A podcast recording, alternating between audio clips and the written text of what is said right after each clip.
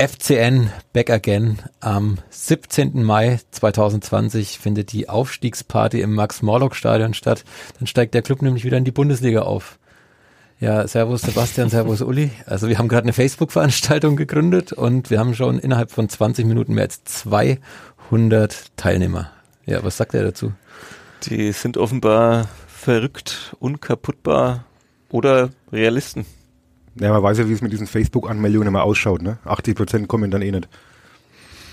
Schauen wir mal, wenn es 80 Prozent von 200 ja, werden. Es hat sich ja schon mal bewährt mit dieser Aufstiegs-Facebook-Veranstaltung im letzten Jahr. Also warum sollen wir das nicht wiederholen? Hat sich denn ein Gutes Spieler Moment. angemeldet? Das wäre viel müsste ich jetzt Oder irgendein Trainer, Podcast der mal, äh, mal feststellen. Michael Kölner gefällt das.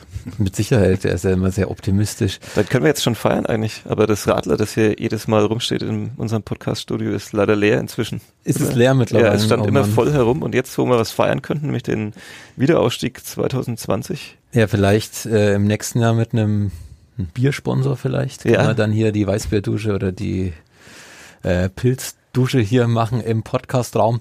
Ähm, es ist eine Euphorie trotz Abstiegs hier in Nürnberg, äh, den man hier im Stadion am Samstag festmachen konnte. Und genau darüber wollen wir eben gleich reden. Aber vorher machen wir mal ein bisschen Musik von The Johnny Comet aus Nürnberg. Sitzplatz Ultras. Der Sportpodcast von nordbayern.de.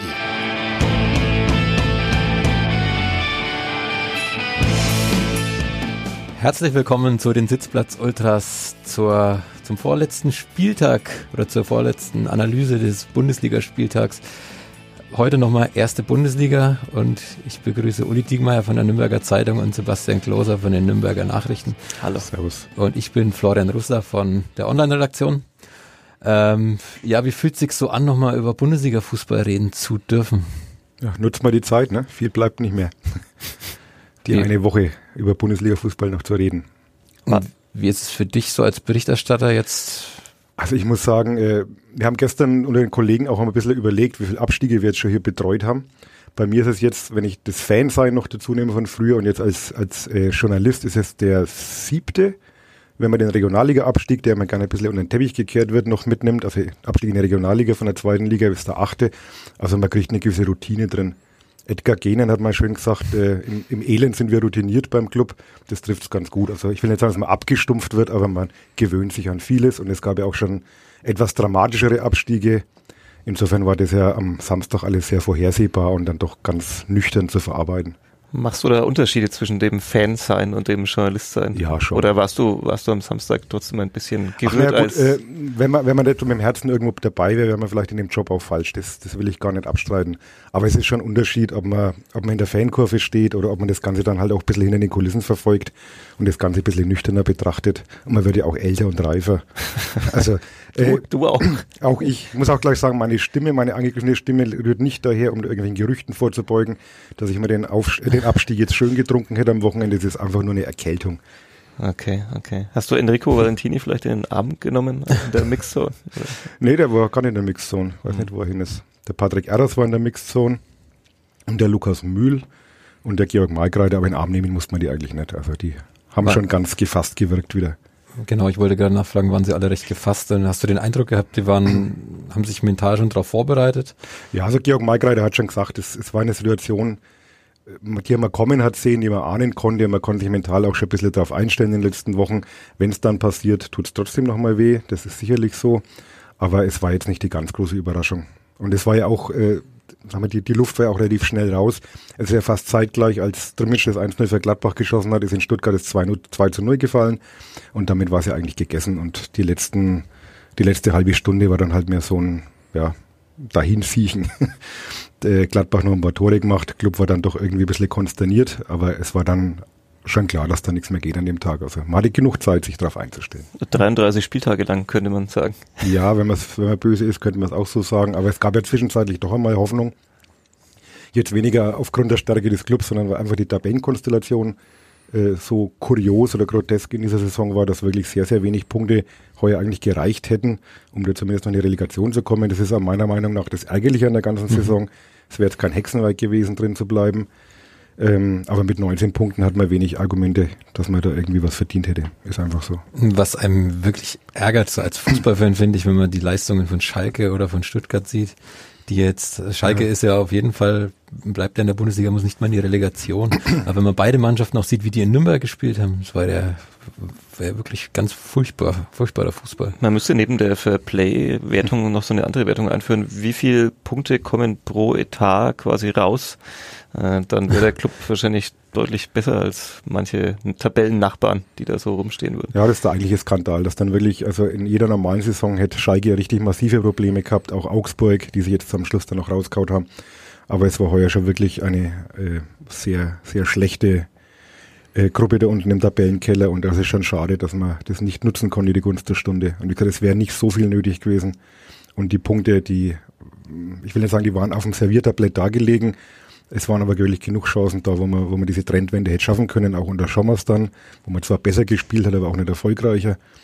Und wenn man halt äh, das alles liegen lässt, elf Meter verschießt, äh, wirklich dann in Stuttgart waren genug Chancen, da das 2 zu 0 zu machen. Das wäre ein Riesenschritt gewesen gegen Schalke zu Hause. Also es war ja nicht so, dass der Club wirklich dann in diesem letzten Saison Drittel irgendwo chancenlos war. Aber man hat es halt trotzdem nicht geschafft, die Punkte zu holen, die man noch gebraucht hätte. Das ist die Frage, ob das jetzt schlimmer ist, dass man es so nüchtern betrachtet oder ob es, ähm, also weil dann doch mehr möglich gewesen wäre oder ob, ob, ob diese anderen Abstiege schlimmer waren, wo dann wirklich alle weinend am Boden lagen und das spontan passiert ist. Also ein Abstieg ist nie schön und ich finde, man hat halt auch eine große Chance verpasst. Ähm, weil eben gesagt die, die, die Chance da war, drin zu bleiben. Und man weiß ja, jedes Jahr zweite Liga, die Schere geht immer weiter auseinander. Das hat man uns vor dieser Saison sehr oft vorgerechnet, zu Recht auch, wie die Schere auseinandergegangen ist, selbst im Vergleich zu Vereinen jetzt mit Augsburg oder Freiburg, Mainz, mit dem man sich so auf Augenhöhe gewähnt hat, immer ein bisschen. Also, dass in diesen vier Jahren Zweitklassigkeit da einfach ganz viel, äh, dass man da ganz viel Boden verloren hat, was Geld betrifft, was, was äh, TV-Gelder, Transfereinnahmen betrifft und äh, jedes Jahr das mal wieder in der zweiten Liga verbringt, vergrößert halt diesen Graben wieder. Und man hat jetzt keine Garantie, dass es nächstes Jahr gleich hochgeht. Man hat ein bisschen gehofft auf eine zweite Liga. Jetzt sieht man, der HSV bleibt da. Ähm, vielleicht kommt Stuttgart noch runter, ist nicht auszuschließen. Äh, Hannover äh, kommt mit runter, also so ein Selbstläufer wird sicherlich nicht. Man muss schauen, welche Mannschaft man auf den Platz bringt. Und es ist immer die Gefahr, dass man dann das nicht gleich im ersten Anlauf schafft und dann weiß man, dann wird es noch schwerer. Ähm, Gibt es genug Vereine, die ein Lied davon singen können. Insofern finde ich schon schade, dass man die große Chance heuer eigentlich, ich will nicht sagen fahrlässig vergeben hat, aber es wäre einfach mehr drin gewesen, auch wenn man vielleicht früher reagiert hätte. Der, der Uli ist schon beim Ausblick, der eilt ja. hier durch den Podcast, als müssten wir hier nach zehn Minuten fertig sein. Wir haben doch noch nicht mal unseren Sponsor. Ja, ich wollte gerade mit dem großen Hammer kommen, auf euch einprügeln. ja, wir haben unseren Sponsor noch gar nicht genannt und unsere tolle Werbung. Ähm, ich habe mir gerade so überlegt, welchen Übergang auf diese Werbung kann man eigentlich so spielen. Ähm, mir ist dann so eingefallen, es wäre doch eigentlich, es ist doch total schade, dass diese schöne Stadt Nürnberg nächstes Jahr nicht mehr in der Bundesliga ist.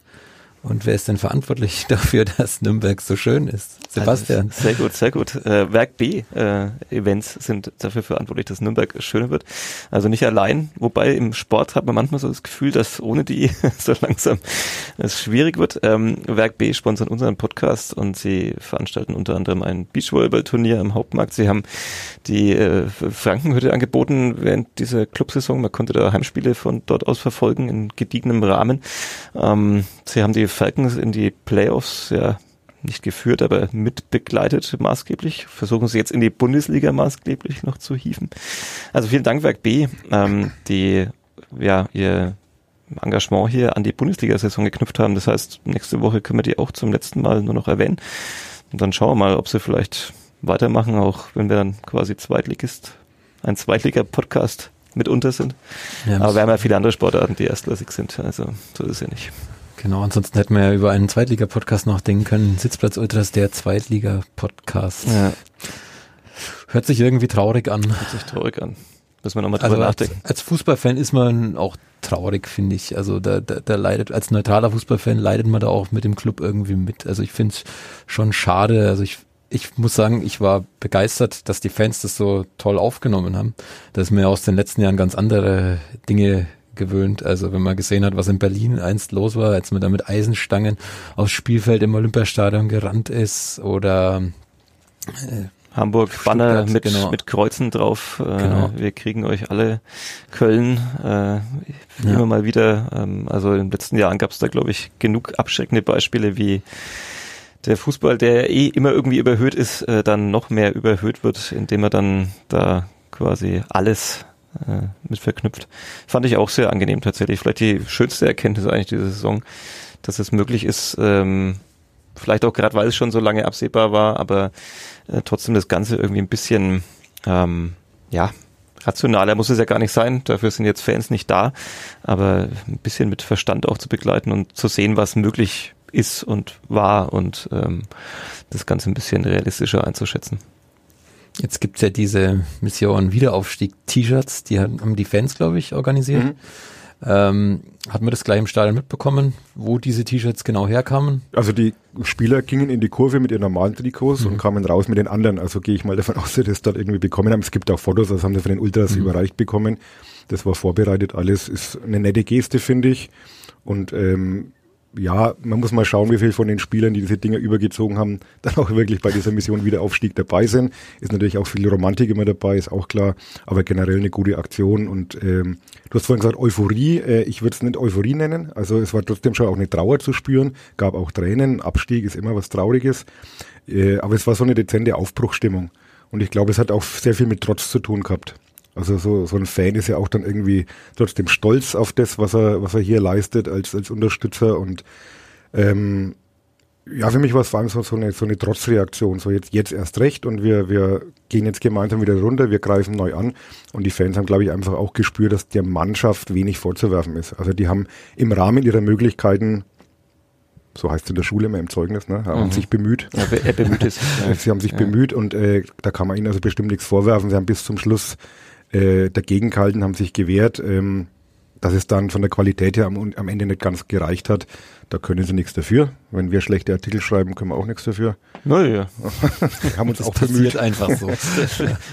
Aber, aber ich glaube, die Fans haben da schon ein Gespür dafür gehabt, dass, dass die Mannschaft sich reinkängt hat, dass das eine, eine gute Truppe war, auch großteils ja noch die Aufstiegself, die Moral gezeigt hat und das hat man dann gewürdigt und das war auf, mit Sicherheit eine schöne Erkenntnis dieses Spieltags, dass es so auch geht. Ist aber, glaube ich, auch so ein bisschen ein Trend. In Hannover war es ähnlich, habe ich gelesen. Das Also hat mich sehr gewundert in Auch Hannover. mit Beifall verabschiedet.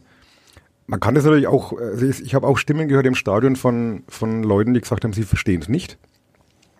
Weil es letztlich ist es halt, äh, wäre der Leistungsgedanke komplett ausgeklammert, so, es gab ja dieses Transparent, egal was auch passiert, wir stehen zu dir. Ähm, letztlich ist es natürlich ein Leistungssport, es geht um Leistung und äh, letztlich ist man auch gescheitert und man ist zwar ja auch krachend gescheitert, muss man sagen, mit 19 Punkten, das ist einfach keine gute Bilanz. Ähm, also es gibt auch Menschen, die das durchaus ein bisschen äh, differenziert sehen, aber ich fand es also gut. Also die Stimmung ist mir so auf jeden Fall lieber, als wenn irgendwie schwarzer Rauch aufsteigt und äh, der gestreckte Mittelfinger überall zu sehen ist. Also fand ich eine schöne Atmosphäre eigentlich. Du hast deinen Artikel auf der Seite 3 der Nürnberger Zeitung, der, der heutigen, die am? Montag erschienen ist, äh, überschrieben Tränen, Trost und ganz viel Tatendrang. Der Kollege Andreas Pöllinger wäre stolz auf dich gewesen. Ich kann ihn holen, er ist da. Da hatten wir auch kurz drüber, über, vorhin noch nachgedacht vor dem Beginn des Podcasts, ob wir heute noch so ein Open Mic machen, dass wir mal die Tür hier von unserem Podcast-Studio aufmachen. Oder beide Türen, wir haben sogar zwei Wir können, Türen. auch, wir können es auch einfach ausprobieren und schauen, wer Mach gerade doch da mal auf, ist. vielleicht, weil Jetzt wird es hier ein bisschen laut gerade Ja. in unserem Podcast-Studio. die Idee war, Oder- vielleicht kommt Oh, hier vorbei. draußen, ich sehe Johannes Handel zum Beispiel, einer aus der Lokalredaktion, auch bekennender Clubfan. Ja, ja, aber die sind gerade alle mit Rauchen beschäftigt, die Kollegen. Ja. Also wir hatten überlegt, ob wir ein Open Mic machen, dass jeder mal einfach reinkommt und sagt, was ihm zum neunten Bundesliga-Abstieg einfällt, aber Im Übrigen hast du, das muss ich dich immer noch korrigieren, das ist nämlich vollkommen falsch betont, das war eine fränkische Alliteration. ah, sorry. Trau, Trauer, Trotz und Tatendrang, muss ja, das heißen. Tränen. Und Tränen, Ja, Tränen, Trotz ja, und Tatendrang. Ähm, 50 Jahre übrigens nach dem ersten Bundesliga-Abstieg. Ein Jubiläum, das auch nicht jeder so hinbekommen würde. Sollten wir T-Shirts machen, vielleicht Ja. dafür. Dafür wären T-Shirts geeignet oder wiederum ein Radler, das nicht vorhanden ist. Ähm, War damals aber spektakulärer als Meister. Das war jetzt fast schon ein bisschen profan dann der Abstieg. Das kann man so sagen, ja. Als Pokalsieger hat man es geschafft, als Meister und jetzt einfach nur als überforderter Aufsteiger. Da ist es dann tatsächlich äh, das Einfachste. Du hast jetzt äh, die, die Leistung angesprochen auf dem Platz, die sie haben nie aufgegeben. Ähm, und trotzdem gibt es einige Leute, die sagen, da wäre trotzdem schon mehr drin gewesen. Ähm, müssen wir an dieser Stelle nochmal, was wir ja oft getan haben hier in diesem Podcast, über die Leistung jenseits des Platzes reden, also sprich äh, Trainer, Sportvorstand, Aufsichtsrat, Verein. Ähm, da gibt es ja auch einige, die sagen, hätte man da früher gehandelt, dann äh, wäre das alles anders gekommen. Kommt man nicht drum rum, darüber zu reden, finde ich. Also es ist immer leicht äh, nachzukarten und zu sagen, hätte man, hätte man das Paralleluniversum, wo man schauen kann, wie es gelaufen wäre, wenn das und das passiert wäre. Das gibt es leider nicht. Insofern bleibt das auch immer hypothetisch. Aber ich finde schon, dass man jetzt nicht, also man muss sich einfach auch mal hinstellen und sagen, wenn man mit 19 Punkten absteigt, dann hat man nicht alles richtig gemacht.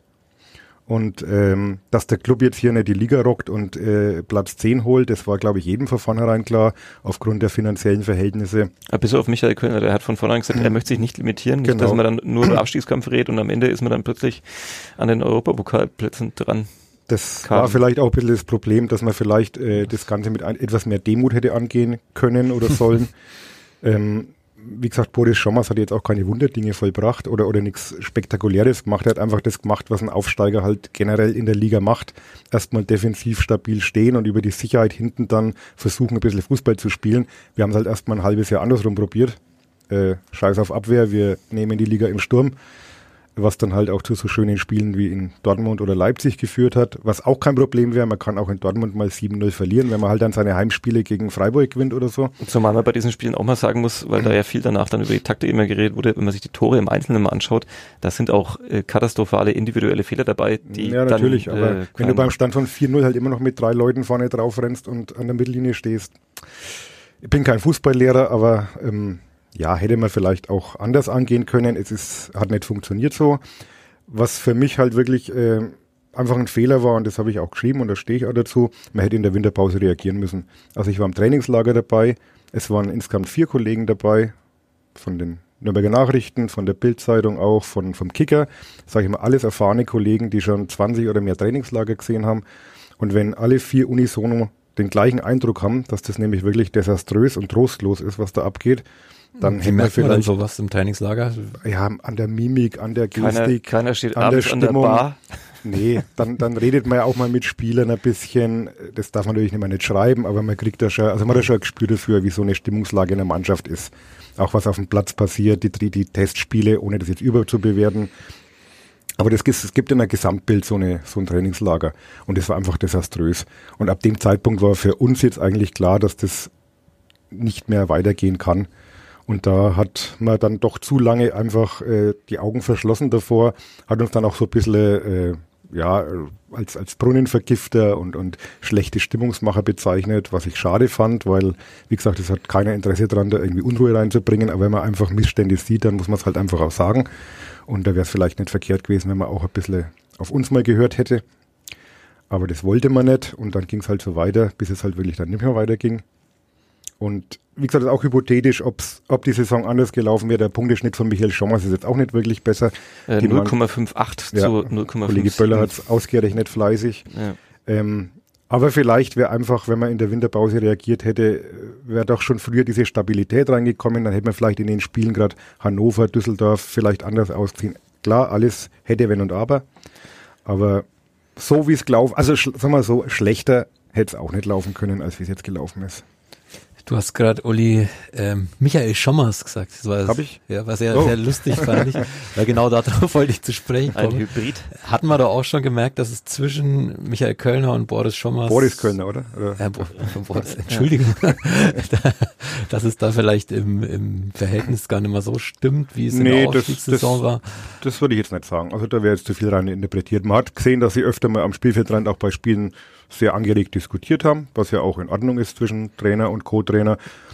Da würde ich jetzt aber nicht sagen, dass man da irgendwie irgendwelche äh, Differenzen nach außen hin gemerkt hat. Also wenn, hat man wirklich gemerkt, dass Teile der Mannschaft dem Trainer eigentlich nicht mehr so, nicht mehr so folgen und da auch ein bisschen auf Durchzug geschaltet haben. Man sieht es ja am Trainingsplatz, wenn Spielern einfach nicht mehr zuhören oder die Augen verdrehen oder mhm. das ist so Sache der Mimik die Spieler, die hier zu Gast waren im Podcaststudio, also sprich Hanno Behrens, Tim Leibold und Enrico Valentini, die haben es ja dann zum Teil auch so ein bisschen angesprochen, sofern sie denn nach dem Trainerwechsel da waren, dass, dass es für sie schon einen Riesenunterschied gemacht hat, ähm, ob man jetzt dann eben 0-6 verliert oder 1 2. Auch wenn Natürlich. vielleicht die Chancen gar nicht so viel äh, besser waren, da zu gewinnen dann in dem Spiel.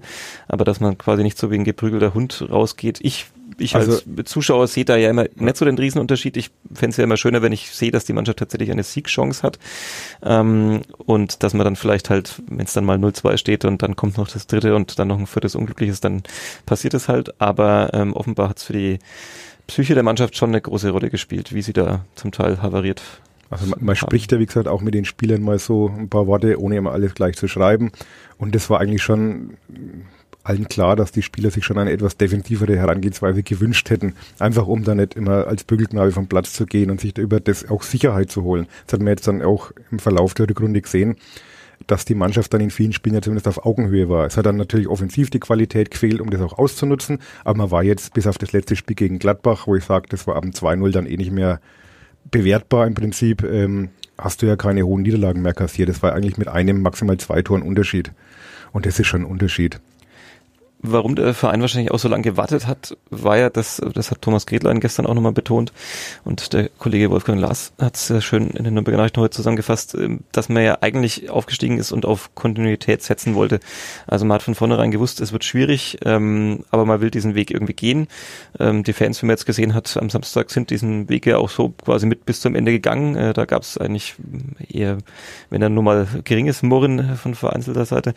Ähm, trotzdem oder gerade deswegen hat man dann wahrscheinlich relativ lange auch gezögert, das zu machen, wenn man ja sagt von vornherein, man will eigentlich mal nicht die üblichen, üblichen Mechanismen mitmachen, die viele Vereine Ja, dann da gehen. Ähm, man verpasst dann wahrscheinlich aber automatisch auch den vielleicht richtigen Zeitpunkt, wie du ihn dann genannt Es, hast. es ist ja löblich. Prinzipiell ist es ja sehr löblich, dieses Bemühen um Kontinuität. Und ich bin auch kein Freund von immer gleich den Trainer rausschmeißen.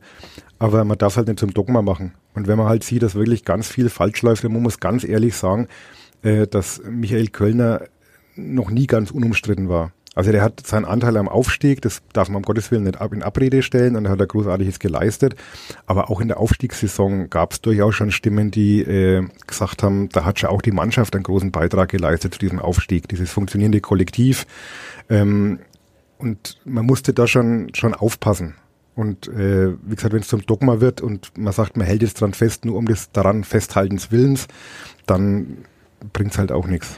Findest du es trotzdem interessant? Äh, zumindest geht es mir so, dass wenn man jetzt mal so ein bisschen die sogenannten sozialen Medien durchwühlt, dann schon wieder sieht, wie alles unter äh, Bornemann Kölner quasi in Frage gestellt wird oder alles ähm, schlecht Ja. geredet wird. Das ist ja dann immer so ein Reflex, dass dann irgendwie, also das ist, da tut mir ihnen sicherlich Unrecht. Also vor einem Jahr hat man, hat man die beiden noch als Väter des Aufstiegs gefeiert. Ähm, sie haben jetzt sicherlich dann auch nicht alles richtig gemacht. Auch Andreas Bornemann hat sicherlich nicht alles richtig gemacht in dieser Saison. Angefangen bei den Wintertransfers oder den sehr späten Sommertransfers. Schön, dass du in Mehrzahl als jetzt die Wintertransfers. Äh, ja, Ivo und Ilicevic. Die Minuten kann man fast schon an eine Genau. Hand abzählen. ähm, ja, also das, das war auch einer der, wo ich sage, im Nachhinein ist es eigentlich ein Fehler. Bin, bin absolut dabei, dass man sagt, man stürzt sich jetzt nicht wieder in, in Schulden und gibt Unsummen für vermeintliche Versteigerungen aus. Das, den Fehler haben wir auch schon oft genug gemacht. Aber das ist halt auch, finde ich, die Aufgabe von einem Sportvorstand, ähm, der auch gut dafür bezahlt wird und das ist ja nun immer sein Job und auch seine, seine Jobbeschreibung, dass man da halt eine gewisse Kreativität entwickelt. Es gibt Leihgeschäfte, es gibt, äh, wenn man gutes Scouting hat, trotzdem immer Spieler, haben wir auch bei anderen Vereinen gesehen, die dann doch einschlagen und die man sich auch leisten kann, ohne jetzt eben da ein riesiges äh, oder groß ins Risiko zu gehen. Und da war ich schon enttäuscht, dass man dann ein bisschen mehr äh, Mut gehabt hat oder vor allem auch Einfallsreichtum, um die Mannschaft da halt gerade im Sturm, wo man gesehen hat, da hapert's, äh, zu verstärken und vielleicht den Spieler zu holen, der der vielleicht diese zwei, drei Punkte mehr beschert hätte. Auch das ist wieder hypothetisch, aber gar nichts machen ist meiner Meinung nach dann auch falsch. Ein gutes Beispiel ist ja Fortuna Düsseldorf. Ähm, die, da hat es ja zu Saisonbeginn auch ganz anders ausgesehen. Hat mir auch so, die standen ja hinter dem Club lange Zeit. Man hat gedacht, okay, die steigen auf jeden Fall ab. Und dann kam so irgendwann der Turning Point gegen Bayern, dieses 3 zu 3. Ähm, danach hat man dann gegen Dortmund gewonnen, also richtige Big Points gelandet und auf einmal stand man bei 18 Punkten da, nach 17 Spieltagen, glaube ich. Ähm, mit ähnlichen Voraussetzungen wie Nürnberg eigentlich. Jetzt hat man sich in Nürnberg jemanden aus Düsseldorf geholt. War das auch vielleicht so der Hintergedanke, den Ja, Palikutscha als Ich glaube, jetzt wieder FC? Bayern, der kauft einfach jetzt dann immer die. Leute weg, die andere erfolgreich machen. Ja, mit Sicherheit, denke ich, hat man da auch genau hingeschaut. Also der Name Pali Kutscher war ja vorher überhaupt nicht im Gespräch, kam für uns alle überraschend. Ich glaube, das hatte niemand auf dem Zettel. Wurden ja eigentlich einige Kandidaten so durch die Gerüchteküche getrieben. Äh, Pali Kutscher war eigentlich nicht dabei. Aber da hat man sicherlich schon sich was dabei gedacht und auch in, in Düsseldorf eben hingeschaut, genau was da passiert ist. Ob jetzt wirklich er derjenige war in Düsseldorf, der da allein verantwortlich ist für diesen Erfolg, wäre ich jetzt auch vorsichtig. Da haben dem Vernehmen nach auch noch ein paar andere Leute mitgearbeitet. Aber man muss sagen, er macht hier bislang einen sehr ähm, energischen Eindruck. Also er hat sich auch gestern Mittag gestellt. Ähm, man ist immer ein bisschen eingeschüchtert, wenn man mit ihm spricht. Also er, äh, äh, wenn man eine Frage stellt, dann ist erstmal Schweigen zehn Sekunden. Man weiß jetzt nicht so recht, äh, passiert jetzt irgendwas, muss man jetzt Angst haben oder kommt eine Antwort und dann kommt eine Antwort mit seiner tiefen Stimme. Also als Spieler, wenn ich da in Vertragsverhandlungen gehe, hätte ich glaube ich schon Respekt. Also äh, dazu sagen, ich gehe jetzt, ist glaube ich nicht ganz so einfach. Da bin ich gespannt, wenn wir ihn hier zum ersten Mal im Studio sitzen Ja, musst du auf jeden Fall deine Regler ziemlich weit äh, austarieren, dass, dass die Boxen nicht durchhaut. Da kann man sich jetzt schon drauf freuen, auf, auf diese. Aber er ist ein interessanter Mann. Also wie gesagt, äh, muss man jetzt einfach mal schauen, was, was draus wird. Aber er entwickelt wirklich großen Tatendrang. Er hat das Gefühl, er, er hält sich jetzt auch nicht lang auf mit Lamentieren. Er hat gestern auch gesagt, er braucht jetzt keine zwei Wochen, um sich dazu zu erholen von dem Abstieg. Es war absehbar und jetzt geht's an die Arbeit. Wir wollen wieder hoch und entwickelt da einen ziemlichen Ehrgeiz und Tatendrang. Es soll ja auch in der Woche neue Trainer präsentiert werden, was ja auch dann doch an der Zeit ist, wenn man die Weichen stellen will. Also es hat ja doch schon alles sehr lang gedauert, auch in der Saison, so Personalentscheidungen. Das ist sicherlich nicht verkehrt, wenn man da jetzt mal ein bisschen schneller zu Potte kommt. Aber wie gesagt, ich bin mal gespannt, auch sowas mit, mit Transfers und so weiter, was da jetzt passiert. Man hat sich auch viel breiter aufgestellt. Er muss ja nicht alles allein machen. Und finde, das macht eigentlich auch einen ganz guten Eindruck momentan. Ich würde gerne mit euch noch ein paar Namen durchgehen. Einfach, einfach mal ein paar Namen hier reinwerfen. Ich kann doch keine Namen merken. Boris, Schommers, Ja, Zöllner. kannst du noch so viele Namen reinwerfen. Fang, Äh, fangen wir doch mal beim Trainer an. Also es gibt ja mehrere Kandidaten, die da ähm, gerade zur Debatte stehen. Es gibt Peter Hermann, der, da weiß man nicht so genau, soll er als Trainer geholt also als werden Trainer kann oder als der ausschließen. Also das, kann, kann man ja, mit ausschließen. Sicherheit. Also da würde ich Im jetzt BR wurde darüber so gesprochen, dass er als Trainer in Frage kommt oder im Also, Sportstudio, äh, der war, also das würde ich jetzt äh, Haus und Hof drauf verwenden, dass das kein Thema ist, Mhm. weil äh, er war ja auch schon mal hier in Nürnberg und er hat schon immer gesagt, er ist kein Trainer, er ist ein, er ist ein Co-Trainer, der will keine Pressekonferenzen halten, der will nicht irgendwie in der ersten Reihe stehen, der will Fußballspiele anschauen und, und äh, wir haben ihn ja hier ein Jahr erlebt, damals unter Mhm. Michael Oenning. Der Mann ist ein Phänomen. Also du fährst irgendwo ins Trainingslager in die Türkei und dann schaut er sich halt irgendwie am nächsten Tag irgendein Drittligaspiel an und weiß da aber, wie der rechte Verteidiger heißt von denen. Das ist unfassbar. Und es ist aber keiner, der in den Vordergrund drängt. Und ich glaube jetzt nicht, dass er mit 67 Jahren plötzlich meint, äh, er muss jetzt da nochmal einen Cheftrainer machen. Zumal ich auch meines Wissens äh, oder gehört habe, dass er, dass er auch in München ja schon überlegt hat, ob er das noch weitermacht, mit der Familie auch. Ob es nicht mal Zeit ist, ein bisschen mehr Zeit der Familie zu widmen. Äh, deswegen, also äh, ein ein Cheftrainerposten kann man, glaube ich, ausschließen. Wenn, dann wird so eine äh, Sportdirektor, sportlicher Leiter oder wie man immer das, diesen Job dann nennen will. Aber alles andere kann ich mir nicht vorstellen. Palikutscha und er kennen sich ja aus Kennen sich aus Düsseldorfer Düsseldorf, Zeiten, ja. also würde ja auch wieder dafür sprechen. Also wie schätzt du die Wahrscheinlichkeit ein, dass er in irgendeiner Funktion beim Club auftreten wird in Zukunft? Hm. Also ich wurde auch überrascht, wie ich den Namen das erste Mal gehört habe, weil ich eben gedacht habe, bei ihm geht es eher so jetzt Richtung Rente und ein bisschen kürzer treten. Und ähm, wäre auf jeden Fall eine, eine super Lösung. Und er ist so fußballverrückt. Ich könnte mir vorstellen, wenn man ihn das schmackhaft macht, vielleicht auch entsprechend äh, anbietet, dass es, ja, man muss ja dann vielleicht nicht jeden Tag hier in Nürnberg sein. Ähm, Glaube ich, könnte es ihn vielleicht schon nochmal reizen. Er hat ja hier noch einen guten Ruf, ist dem Verein verbunden, das weiß man. Und ja, Scouting, Scouting lässt sich jetzt im Prinzip kann von man auch überall von daheim betreiben. vom Handy aus machen. Ja. Hast du noch mehr Namen oder war das schon dein, deine Namen, Das war der einzige. Nein, äh, wie die Wintertransfers. Ja. Wir können auch den Trainer hier schon verpflichten. Oder? Also ich, ich nenne jetzt einfach Wunschtrainer hier, die ich gerne Ja, in Nürnberg ja. sehen würde. Also ja, bitte. José Mourinho. Nein. Nein. Hast du noch realistische? Äh, Damir Kanadi. Klingt spektakulär. Was steckt dahinter? Ja gut, der Name geistert jetzt seit zwei, drei Wochen schon durch die Blätter. Ähm, ich, mir sagte der Name vorher nichts, muss ich gestehen. Ähm, er kennt Pali Kutscher, das ist bekannt, war wohl schon mal in, in, in Düsseldorf im Gespräch auch. Er hat gute Arbeit gemacht in Alltag und jetzt in Griechenland. Bei, bei Rapid Wien lief es nicht so toll. Scheint kein einfacher Charakter zu sein, wenn man sich so ein bisschen umgehört hat oder auch so bei Interviews liest. Also schon sehr autoritärer Trainer, glaube ich. Ähm, wie gesagt, ich kenne ihn nicht persönlich, kann mich jetzt auch nur auf das berufen, was ich gehört habe. Ähm, auch ein bisschen ja, exzentrisch, weiß nicht, ob man sagen kann, aber, aber schon Typ irgendwo. Ähm, ich bin gespannt. Ich bin mir auch noch nicht so sicher, ob es wirklich wird, weil in den letzten, äh, in letzter Zeit war es eigentlich immer so, dass, dass es dann jemand ganz anders wurde. Mhm. Also auch mit Pali Kutscher hat ja niemand gerechnet. Aber ich kann es auch nicht ausschließen. Also muss man mal abwarten. Glaubst du eigentlich, dass gerade jetzt so ein neuer Sportvorstand, dass der mal mit führenden Spielern in der Mannschaft äh, redet, was für ein Trainertyp gefragt ist? Oder meinst du, das wird einfach von oben äh, entschieden?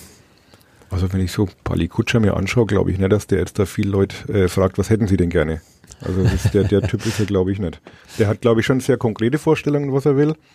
Ähm, gibt ja auch noch ein Trainerteam, werden ja einige hier bleiben auch, ähm, wo man sich vielleicht ein bisschen bespricht, äh, welche generelle Richtung man einschlagen will, welchen Typ Trainer man will.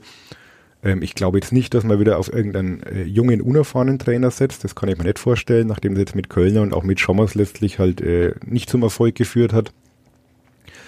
Ähm, ja, aber gut, Kanadi ist äh, sicherlich ein erfahrener Mann, auch noch nicht so alt, 49 glaube ich, ne? Gelesen. Aber doch ein bisschen Erfahrung schon gesammelt. Ähm, ja, mal gespannt. Wenn man jetzt mal auf den Kader geht, auf den aktuellen Kader, da sind ja noch einige Spieler dabei, da ist es sehr unklar, ob die hier bleiben. Ähm, Matthäus Pereira will Palikutscha halten. Also ich halte es persönlich für sehr, sehr unrealistisch. Äh, Palikutscha ist ja der eher optimistischer. Also er hat gestern nochmal betont, dass äh, man müsste erst einmal mit dem Spieler klarkommen und da gäbe es ja eindeutige Signale von Pereira, dass er sich vorstellen könnte, hier noch ein Jahr zu spielen, was mich erstaunt. Mhm. Weil ich glaube, äh, was er jetzt in den letzten Wochen da gezeigt hat und da ist ja auch noch Luft nach oben, aber das Potenzial, das er hat, dürfte wohl auch den einen oder anderen Bundesligisten durchaus hellhörig werden lassen, wenn er in der Bundesliga bleiben möchte. Also ich denke, dass es da sicherlich Optionen geben könnte. Äh, ein Kauf, glaube ich, ist eh kein Thema. Also es gab ja diese kolportierte Ausstiegsklausel mit 60 Millionen oder so. Da ja. brauchen wir natürlich nicht drüber reden. Vielleicht so etwa auf Ronaldo-Höhe war ja, glaube ich. Glaube ich, wenn sie bei 8 Millionen ist, ist es dann auch schon kein Thema. Aber ob man nochmal ein Jahr ausleihen könnte, wäre prima. Allerdings, er weiß auch, in der zweiten Liga wird ein anderer Fußball gespielt, da gibt's gut auf die Socken. Ob er sich das antut, kommt, glaube ich, einfach auch auf die Alternativen an. Also ich glaube, er fühlt sich wohl hier in Nürnberg, er hat ja lange gebraucht, bis er angekommen ist. Meiner Meinung nach auch zu lange. Also man hätte so einen Spieler einfach eher integrieren müssen mit den Fähigkeiten. Natürlich muss man ihm erstmal ein bisschen Defensivverhalten beibringen, das ist schon klar. Aber das hätte auch schneller gehen können, finde ich. Und äh, wäre auf jeden Fall ein, ein ja, überdurchschnittlicher Spieler für die zweite Liga, braucht man nicht drüber reden. Wenn er sich dann noch im Griff hat und nicht irgendwelche dummen Sachen macht, dann wäre das schon top. Hat wahrscheinlich auch sehr gut dazugelernt. Ja, vielleicht wird es auch so ein heilsames, äh, äh, eine, eine Lehre. Man, er hat sich ja dann auch sehr reumütig gezeigt und ich glaube auch nicht, dass ihm das nochmal passiert. Ja, um das Ganze jetzt vielleicht ein bisschen abzukürzen, wir könnten jetzt natürlich alle Spiele eins zu eins durchgehen und. Ja, machen wir doch, ich habe Zeit. Ja, gut, ja. machen wir weiter. Also Eduard Löwen. Gibt es ja eine Ausstiegsklausel, soweit man hört, und soll ja wohl mit Frankfurt relativ einig sein. Und da würde ich jetzt auch stark davon ausgehen, dass er auf jeden Fall geht. Das klang bei ihm auch ein bisschen so durch. Also es gibt ja dann so Spieler, wo man dann zwischen den Zeilen schon auch raushören kann, ähm, dass sie einem wie sagt man schon, einer neuen Herausforderung nicht abgeneigt werden. Muss man ja auch mal ganz realistisch betrachten. Ist ja okay. Ist, ist äh, bei ihm wahrscheinlich auch sinnvoll. Ich meine, was er hat jetzt mit Nürnberg sozusagen Schritt für Schritt nach oben gemacht. Jetzt geht's dann einen zurück. Warum, wenn er gute Optionen hat, warum soll er denn machen? Und das, also Eduard Löwen ist für mich ein Bundesligaspieler, auch wenn da auch noch viel Luft nach oben ist und, und wenn er das noch ein bisschen vor allem konstant in seine Leistungen bringen muss und das manchmal so zwischen Genie und Wahnsinn ein bisschen pendelt bei ihm. Aber von den Anlagen her ist das für mich absolut ein Bundesligaspieler und wenn wenn er die Chance bekommt, kann man ihm das, glaube ich, nicht verübeln. Klar muss man dann immer auch mal so die Cedric Teuchers dieser Welt mal im Auge behalten, ne? Der, oder, oder auch Patrick Kammerbauer, der jetzt nicht einmal in Kiel richtig zum Einsatz kommt. Also ganz so ein Selbstläufer wird es auch immer nicht. Aber die Spieler haben heutzutage alle ein sehr gesundes Selbstbewusstsein und gehen davon aus, dass sie das schon schaffen. Und äh, ja, also ich denke, es ist, ist legitim, wenn sie dann die Chance ergreifen. Und ich glaube, sieben Millionen munkelt man, würde der Club dann kassieren mit Ausstiegsklausel. Ist ja ein Geld. Mhm. Aus dem aktuellen Stamm oder aus den Spielern, die schon länger hier sind, wie Hanno Behrens, Tim Leibold, äh, Lukas Mühl, bleiben die alle? Leibold also, wird ja immer noch mit Stuttgart in Verbindung. Richtig oder? positioniert haben sich eigentlich bislang nur Enrico Valentini und Georg Maigreiter, die klipp und klar gesagt haben, sie bleiben auf jeden Fall da. Weil man sagen muss, ist halt auch die Frage, die sind beide 30 Jahre alt, also um ohne respektlos zu klingen, aber da werden jetzt die Interessenten aus der Bundesliga auch nicht Schlange stehen. Und gerade Enrico Valentini ist ja sehr verwurzelt hier, also das verwundert jetzt nicht, dass er jetzt dann nicht nochmal hat, hat Nachwuchs gekriegt, hat hier ein Häuschen, dass er jetzt nicht noch einmal in die weite Welt zieht, ist eigentlich klar. Bei den anderen, ich glaube, dass viele auch erstmal abwarten werden, was, was haben wir denn nächstes Jahr für Mannschaft, wie ist denn die Perspektive? Also ich glaube, wenn die Perspektive da ist, dass man zumindest, also einen Aufstieg kann man nicht planen, aber dass man zumindest oben mit dabei ist, könnte ich mir vorstellen, dass der eine oder andere sagt, okay, dann versuchen wir es halt mal dieses eine Jahr. Also ich denke zum Beispiel an Christian Martenia, ist ja auch so ein Wackelkandidat, wäre ganz wichtig, dass er bleiben würde, war jetzt wirklich in der Rückrunde eigentlich der, der beste Mann, kaum Fehler gemacht, ja. äh, ihm zu verdanken, dass man überhaupt so lange noch dabei war. Emotional auch. Emotional auch so ein Leader-Typ irgendwo, kommt gut rüber, kommt bei den Fans gut an. Also das wäre auch die Chance, der könnte ja auch wirklich so ein bisschen auch ein Gesicht des Vereins werden mit. Ich, ich würde bei Hanno Behrens auch irgendwie drauf tippen, vom Gefühl, dass er mhm bleibt, weil er sich, glaube ich, so bei der letzten Vertragsverlängerung ja schon ein bisschen auf für den Weg committed hat und ihm tatsächlich auch bewusst war, wenn es nach oben geht, ist die Chance auch relativ groß, dass er nach oben auch geht. bei Hanno Behrens ist äh, im gehobenen Fußball, naja, gehobenes Fußballalter kann man halt sagen, aber ist jetzt auch nicht mehr der Jüngste. Hat jetzt, muss man fairerweise sagen, auch keine überragende Saison gespielt. Also da war schon auch zu merken, dass es halt ein Unterschied ist zwischen zweiter Liga und Bundesliga. Er hat es ordentlich gemacht, immer gekämpft, immer vorangegangen, da gibt's gar nichts. Aber spielerisch ist er auch an seine Grenzen gestoßen.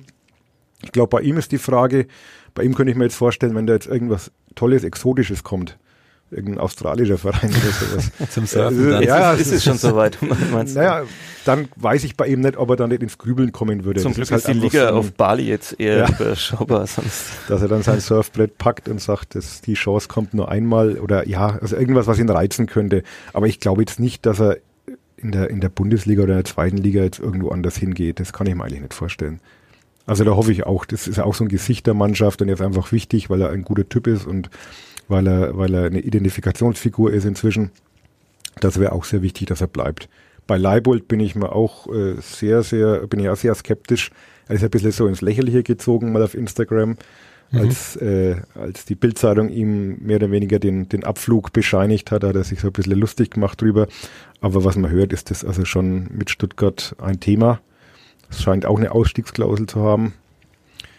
Das ist wahrscheinlich ja. auch die Frage, was Stuttgart in den nächsten er wird auch mal abwarten, zwei, wo, wo, Stuttgart spielt. Klar, aber wäre schade, aber ja, auch das ist so eine Lehre, die man nach so vielen Jahren Clubberichterstattung zieht. Es ist kein Spieler unersetzlich. Es tut manchmal weh, wenn der eine oder andere geht, aber es kommen immer wieder neue. Das ist auch wie mit uns Berichterstattern. Ja, ja. Kaum kommt Wir die Erkältung, kannst du, jeder andere könnte den Text auch schreiben. Ja, du bist schon raus, Flo. Du ich bin tippst schon auf deinem Handy Ich habe keine Push-Meldung bekommen. Ein oh. Trainerkandidat ist raus beim Club. Bayer Lotzer geht nach Köln. Gut, das war klar, es hat sich angedeutet. Der ja. hat sich ja auch nochmal nachhaltig beworben in Köln ja. am Wochenende. Hätte ich aber für einen charmanten Fand ich Trainer auch, hier Also wäre so ein bisschen mein Wunschkandidat mhm. gewesen, weil ich glaube, dass er, also ich, ich äh, fand ihn so als Typ wirklich sehr, sehr überzeugend. Hat auch schon mal mit ihm telefoniert vor, vor einiger Zeit und äh, kam sehr sympathisch rüber, auch wenn man so in Pressekonferenzen erlebt hat. Hat eine Verbindung zum Verein, was nie verkehrt ist. Also das darf jetzt nie das allein ausschlaggebende Argument sein, ist auch schon schief gegangen. Aber äh, bei ihm hätte ich mir das gut vorstellen können. Und er hat ja wirklich einen guten Job gemacht in Regensburg. Wäre wär eine reizvolle, charmante Option gewesen. Aber gut, wenn er die Möglichkeit hat, Bundesliga-Trainer zu werden, kann man es ihm auch nicht verdenken. Bei einem Verein, der natürlich großes Potenzial hat, übernächste Saison wieder in Zweitliga-Verein zu sein. Können wir ja wieder tauschen dann. Ah, ich habe noch, hab noch ein bisschen was Positives vielleicht so zum das Abschluss. Das finde ich gut, das finde ich gut. Der Club hat einen riesen Vorteil in der kommenden Saison. Er ist Videobeweis erprobt, denn ab kommender Saison gibt es den Videobeweis in der zweiten Bundesliga. Juhu. Das könnte ein mentaler Vorteil sein, ja. weil man schon weiß, wie es ist, minutenlang dazustehen und als Clubspieler zu wissen, dass es am Ende immer schlechter ausgeht. und sich schon mal darauf einzustellen, was da kommen kann. Ich sehe gerade an euren Reaktionen, ihr seid sehr große Fans des Videobeweises. hm. Schwieriges Thema. Also generell finde ich es in Ordnung, wenn man versucht, äh, Fehler zu minimieren. Ähm, so wie er halt dann gehandhabt wird teilweise, ist es halt sehr unverständlich. Und wenn dann trotz Videobeweis irgendwie Fehler gemacht werden, dann wiegen die halt noch schwerer, finde ich. Also dann äh, langt man sich noch mehr an den Kopf. Und das, glaube ich, ist, ist die Krux bei dem Ganzen. Dass halt auch trotz Videobeweis Fehler nicht auszuschließen sind, die dann aber noch mehr thematisiert werden, weil man sagt, jetzt hat man diesen Videobeweis und die schaffen es trotzdem nicht richtig hinzuschauen, weil der Kollege im Keller gerade irgendwie auf der Toilette ist oder keine Ahnung oder, oder am Handy spielt oder sonst was macht. Es gibt so viele lustige Witze über diesen ja, Keller. Ähm, also, auch erstaunlich, dass da der DFB und die DFL nicht geschafft haben, das mal ein bisschen anders darzustellen. Der Kollege Böhm, Grüße an dieser Stelle, würde jetzt an dieser Stelle immer natürlich ähm, die Videobeweis-Thematik aus dem Eishockey oder dem Basketball einführen. Da funktioniert es ähm, sehr gut, muss man sagen. Also da gibt es wahrscheinlich vielleicht eine von 100 Entscheidungen, die dann da überhaupt noch danach nochmal diskutiert würde oder so. Ähm, also man kann natürlich immer sagen, wenn es andere Sportarten hinbekommen, warum äh, sollte das nicht auch beim Fußball eingeführt werden und warum kriegen es nicht hin? Aber mir geht es tatsächlich jetzt auch gerade nach der Saison ähnlich, dass ich äh, mir wieder denke, irgendwie waren die Zeiten, als die Fehler einfach passiert sind, man hat darüber gestritten, ähm, irgendwie lustiger als die Zeiten, äh, es gibt einen Videobeweis und trotzdem passieren ständig Fehler und man streitet dann darüber. Das ist natürlich sehr unbefriedigend. Ähm, mein gut, man kann jetzt natürlich mal unterstellen, dass das auch verbessert wird, dass vielleicht auch die Handspielregel, die jetzt mal unabhängig vom Videobeweis ist, einfach mal vielleicht auch neu diskutiert wird und man dann sich etwas einfacher tut. Aber insgesamt, wenn man auf die Saison schaut und auch vielleicht auf die Situation, wo der erste FC Nürnberg involviert war, dann war es schon oft ähm, schwierig. Also wie lang es dann oft gedauert hat. Das ist halt auch das Problem. Es nimmt halt wirklich viel von den Emotionen raus. Also wenn man ein Tor schießt und jubelt und steht am Anstoßkreis und plötzlich heißt dann so Kommando zurück, jetzt schauen wir uns das nochmal an. Oft wird ja auch gar nicht reklamiert. Also oft ja. reklamiert die benachteiligte Mannschaft dann auch gar nicht, bekommt es auch gar nicht mit. Ich meine, wenn es eine klare, offensichtliche Fehlentscheidung war, dann finde ich es in Ordnung, aber oftmals sind es solche, es sind ja immer noch Tatsachenentscheidungen, auch die dann der Videoschiedsrichter trifft. Man hat ja das Beispiel bei äh, Club gegen Schalke, das Behrens-Tor, was ja astrein mhm. war, wo der Schiedsrichter abpfeift, bisschen zu früh, also der Videobeweis dann gar nicht mehr zum Tragen kommen konnte. Also auch äh, das schützt jetzt nicht davor, dass halt irgendwas schieflaufen kann beim Fußball. Das ist halt ein Bestandteil dieses Sports und genau. man wird es nie ganz verhindern können. Man kann es versuchen zu minimieren, aber letztlich gehört es halt irgendwo auch dazu, finde ich auch. Also und wer Worüber sollten wir uns denn aufregen, wenn wir dann. Ja, und wäre die Szene anders gelaufen, anders entschieden worden, dann würde man jetzt hier gar nicht sitzen und über den Abstieg reden, sondern dann ja. ging es nächste Woche noch um alles für den ersten FC Relegation gegen Paderborn oder Union Die Berlin wahre Tabelle, das Thema abzuschließen, wir einigen uns drauf, ohne den Videobeweis würde der Club natürlich noch in der Bundesliga bleiben. Logisch, logisch. Hätte doppelt so viele Punkte auf dem Konto. Ja, er hätte halt auch wahrscheinlich zwei Elfmeter, die er dann verschossen hat, weniger bekommen, genau. aber ähm, ja es dreht sich dann irgendwann alles um sich selbst und ja, ich glaube, der war nicht entscheidend in dieser Saison.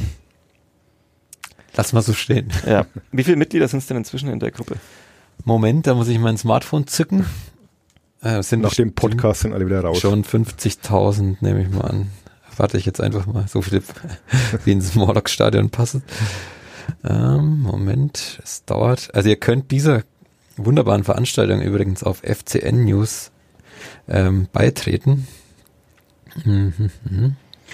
Ich finde, dazu muss ein Podcast auch da sein, dass man einfach mal ein bisschen Geduld mitbringt und jetzt Oh, es sind mittlerweile schon 500 Leute interessiert, also es läuft. Interessiert oder nehmen teil? Also, also zugesagt haben 268, interessiert sind 227 hm. und geteilt wurde die Veranstaltung 16 Mal. 68 neue Mitglieder, die teilnehmen, seitdem wir den Podcast angefangen haben. Diese Zahl kann doch im Kontext vom 1. FC Nürnberg auch kein Zufall sein. Ja, das stimmt. Wenn man richtig Euphorie entfacht hier. Ja, Wahnsinn. Wahnsinn. Wie, wir, wir haben hier übrigens schon mal Euphorie erfacht mit, äh, entfacht mit unseren Glückskeksen. Wir haben ja vorhin schon mal drüber gesprochen. Ja, ja, ja, ich weiß überhaupt nicht mehr, was wir da gezogen haben. Also wir haben den Klassenerhalt meines Wissens gezogen. Ah, ja. Also wir waren sehr zuversichtlich. Es waren ja immer sehr vage Thesen in diesen Glückskeksen. So viel zu den Glückskeksen und der Wahrheitsertrag, den die bringen. Genau. Ja, ich glaube, mehr Euphorie ähm, äh, kurz nach dem Abstieg können wir eigentlich nicht verbreiten als ähm, den Wiederaufstieg bereits vorwegzunehmen Mhm. in einem Jahr. Auf jeden Fall. Ja, also ich würde sagen, wir lassen es heute auch. Ich habe jetzt auch ehrlich gesagt keine Lust mehr. Ich bin, bin irgendwie platt. Die Saison, die hat viel Kraft gekostet. Man muss es trotzdem positiv sehen. Was, was kann denn ein, ersten F, ein erster FC Nürnberg noch erreichen heutzutage? Meister wird er nicht mehr, Pokalsieger nach menschlichen Ermessen auch nicht. Also wenn man was feiern will, muss man aufsteigen. Das stimmt. Und dafür muss man halt mal absteigen, mein Gott. das ist ein harter Punkt, den du da jetzt nochmal Ja, so am. Ende raushaust. Aber Heute ja, vor einem Jahr war das Spiel gegen Fortuna Düsseldorf und die anschließende Aufstiegsparty. Also wir nehmen heute an einem Montag auf und Spiel letztes Jahr war an einem Sonntagnachmittag. Tolles Wetter in Nürnberg. Und nach der Aufstiegsparty war meine Stimme ähnlich wie heute. Und damals hat es wirklich andere Gründe gehabt. Zufall? Zufall. da behauptest Da du, du, schließt sich du der Kreis. unterscheidest zwischen Fan und Journalist sein. ab, ab 11 Uhr dann nicht mehr. Ab 23 Uhr nicht mehr. Wunderbar. Also ich würde sagen, wir lassen es jetzt heute. Wir gehen jetzt alle wieder an die Arbeit und schreiben die Euphorie dann auch nieder. Danke Uli, danke Sebastian Gerne. und wir hören uns nächste Woche noch einmal wieder. Also Servus, ciao, ciao. Ciao. Ciao.